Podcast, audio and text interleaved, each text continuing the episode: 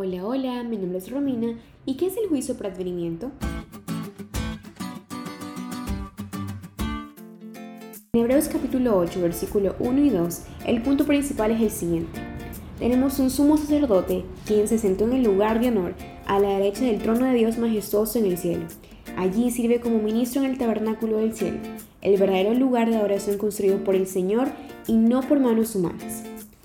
En el Antiguo Testamento existió un servicio de los ritos del santuario y tabernáculo que fueron dados a Moisés y los israelitas como una forma para entender cómo Dios interactuaba e interactúa con los seres humanos.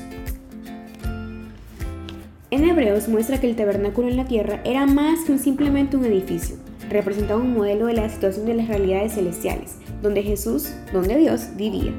Y cuando Jesús muere, resucita y vuelve al Padre, Él regresa venciendo la muerte y reclamando el dominio de este mundo que Satanás lo tenía. Él entró al trono y se convirtió en nuestro sacerdote, que se sienta al costado de la majestad de Dios el Padre. Él comienza a interceder por cada una de las personas que invocan su nombre. Esto se lo denomina como el juicio por advenimiento.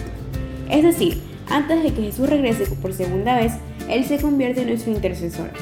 Así que cuando pasemos por situaciones complicadas, podemos confiar que tenemos un sumo sacerdote que está sentado a la diestra del trono de Dios y está intercediendo por ti y por mí, siempre obrando a nuestro favor.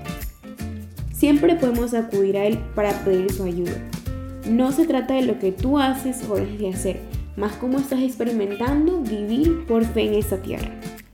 Hoy podemos caminar en esa realidad en el juicio por no hay nada en mi contra mientras yo ponga mi fe en mi intercesor que es Cristo Jesús.